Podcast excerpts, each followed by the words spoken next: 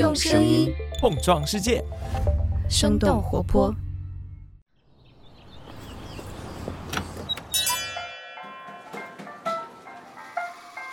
您的生动早咖啡好了，请慢用。嗨，早上好呀！今天是二零二二年的八月十九号，星期五，这里是生动早咖啡，我是来自生动活泼的梦一，几条商业科技轻解读，和你打开全新的一天。不知道你在职场当中有自己所谓的人设吗？如果说有的话，会是怎样的呢？其实关于打造职场人设的教学指南，往往一抓一大把，但是很多人都会觉得。工作的辛苦其实并不仅仅是因为工作本身，可能更多的也是因为无法真实的做自己而造成的。似乎在工作的同时能够保持自我是一件既困难又奢侈的事情。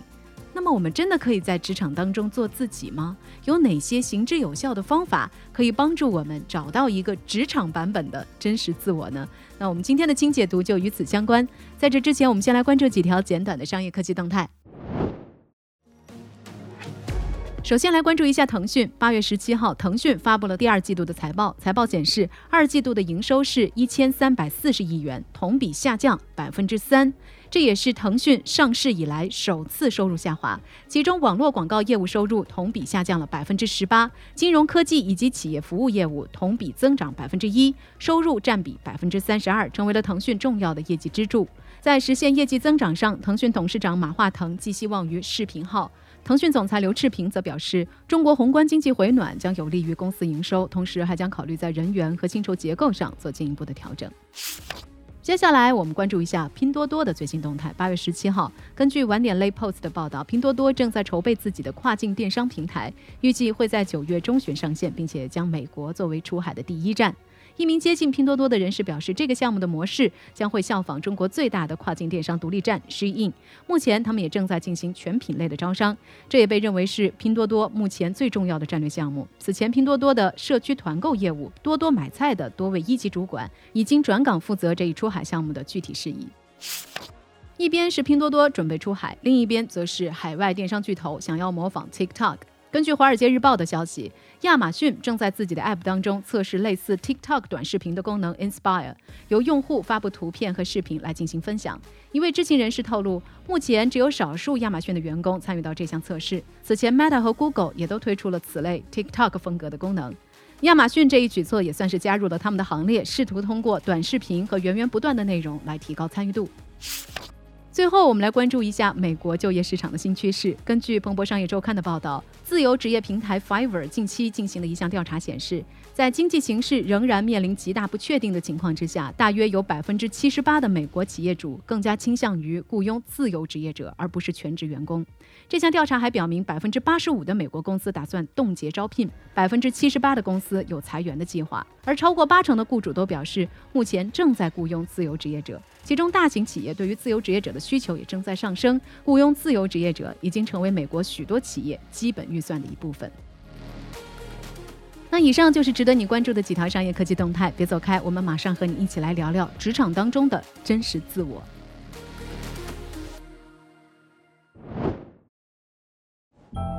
My name is Mark S. I give consent to sever my memories.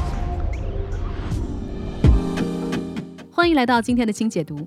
不知道你是否看过一部叫做《人生切割术》的美剧？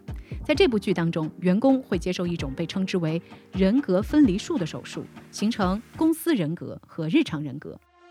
当踏进公司大门的那一刻起，他们的日常人格就会陷入沉睡，身体则由公司人格来主导。在离开公司的那一刻起，日常人格又会重新接管身体。这样科幻的设定也引起了许多人的讨论。有人说，在职场和生活当中，自己确实就好像两个人一样，自己不愿意也不应该在职场当中展现真实的自我。甚至有人认为，既然无法随心所欲、口无遮拦，那么做职场人和做自己就是相互矛盾的。考虑到每个人的自我都是独特的，所以我们也很难为“做自己”这个概念下一个定义。作家 Mike Robbins 在《全身心进入工作》的这本书当中，鼓励人们在职场当中保持真实，将自身的特质转化为职场的优势，并且在和人际交往中更加真诚和开放。听到这样的建议，你可能会感觉要做起来实在是太难了。不过，我们首先需要了解为什么我们需要在职场当中做自己。作家 Mike Robbins 也在他的书中给出了做自己的四个优点。优点之一，扮演一个完全不同的自我是需要消耗大量的情绪和能量的，还往往会带来很大的压力。比如说，一个安静和内向的人，如果长期强迫自己变得外向，那么他很有可能就会引发疲劳和不适。优点之二，真诚和开放的姿态更容易建立人和人之间的信任，更有人情味儿的沟通，甚至还能够发现自己和同事间意想不到的共通点。优点之三，没有人是完全一样的，不同的性格和特质能够激发多样的观点和声音，而一个多元的职场往往更有活力和创造力。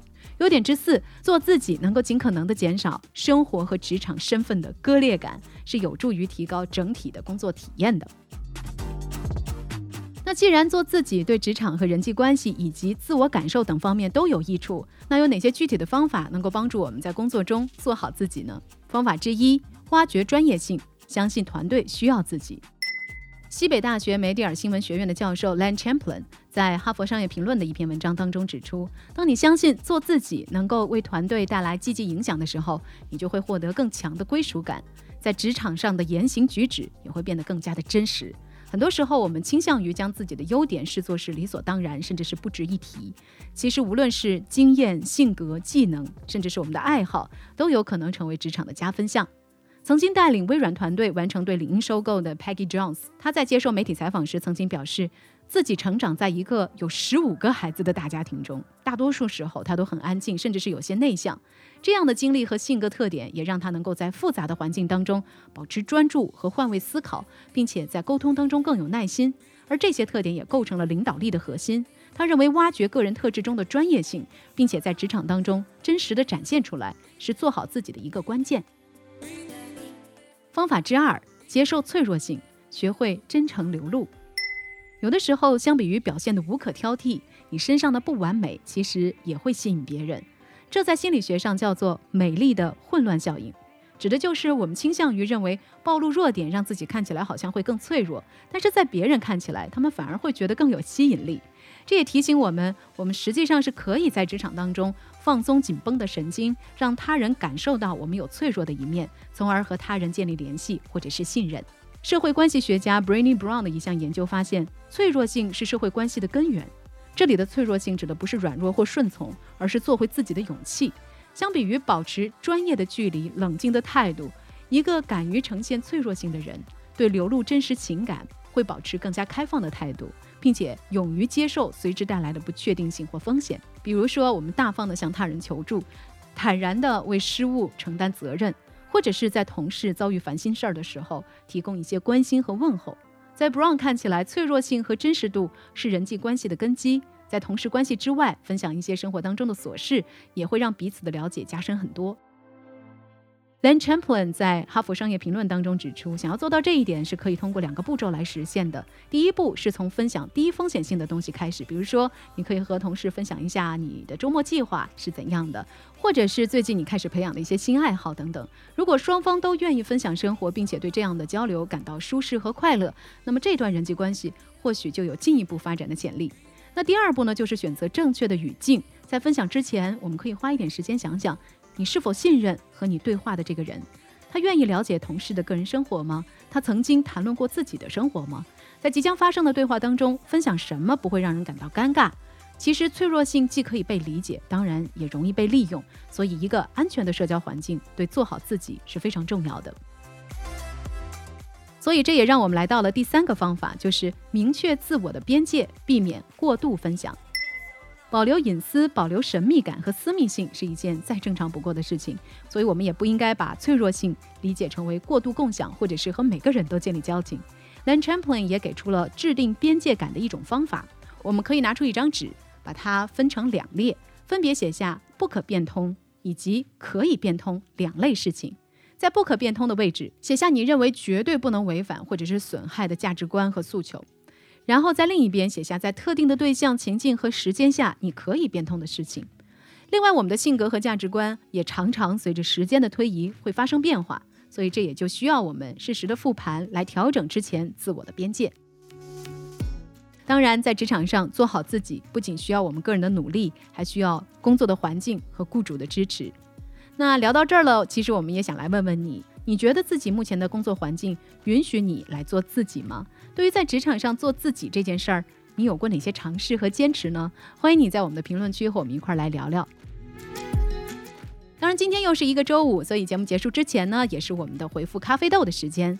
我们今天想要回复一位名字叫做“丛林意识”的朋友给我们提出的一个问题。他是这么说的：“他说，在大型商场似乎现在涌现了很多为孩子服务的门店，但是呢，在这些孩子忙着玩的时候，家长不是关注孩子的动向，而是自己在忙着刷手机。”说实话，我们看到丛林意识的描述，我们觉得还真是挺有共鸣的。的确，可以在商场看见不少等待孩子的家长们各自坐着，然后也不怎么交流，都在低着头刷着手机。那关于这一点呢，我们早咖啡编辑部的伊凡也有一些自己的观察和思考。那下面我们就一起来听听伊凡给丛林意识的回复吧。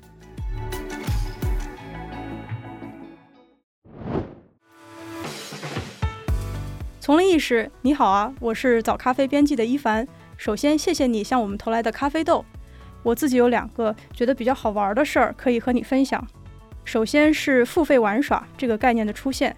在九十年代基础教育市场化改革之前，孩子通常在家附近的公立学校上学，放学后又在广场或者小区玩，在少年宫等政府主办的教育机构上课。这其实也是我的童年。但是在改革之后，孩子能够活动的地方就不再局限于此。还有私立学校、私人开办的兴趣班和儿童乐园等等，玩耍和学习也不再免费，甚至廉价。付费玩耍逐渐成为了我国城里孩子生活的常态。家长可以心安理得的解脱，做自己想做的事情，那么很有可能就是刷手机了。另一种有趣的情况是，家长可能从玩手机直接变为不在场。以儿童乐园为例。在全国拥有多家连锁店的高级儿童乐园公司，很多都在探索游乐加托管或早教的运营模式，希望不仅通过付费在精神上解放家长，还可以通过提供托管或早教服务，在身体上也解放家长。爸爸妈妈们可以有更多属于自己的时间，在商场里逛街、购物、吃饭、看电影等等。这对于商场来讲也是乐见其成的事情。这样陪伴孩子来商场玩的父母就更有时间和精力掏钱消费了。每当看到这些玩手机等待的家长，我一方面都很能共感他们的疲劳和辛苦，但是一方面又特别好奇，孩子和家长们在这一次次活动中又收获了什么情感上的满足吗？不知道你是怎么想的呢？最后还是谢谢你能收听早咖啡，希望以后还能这样通过声音见面。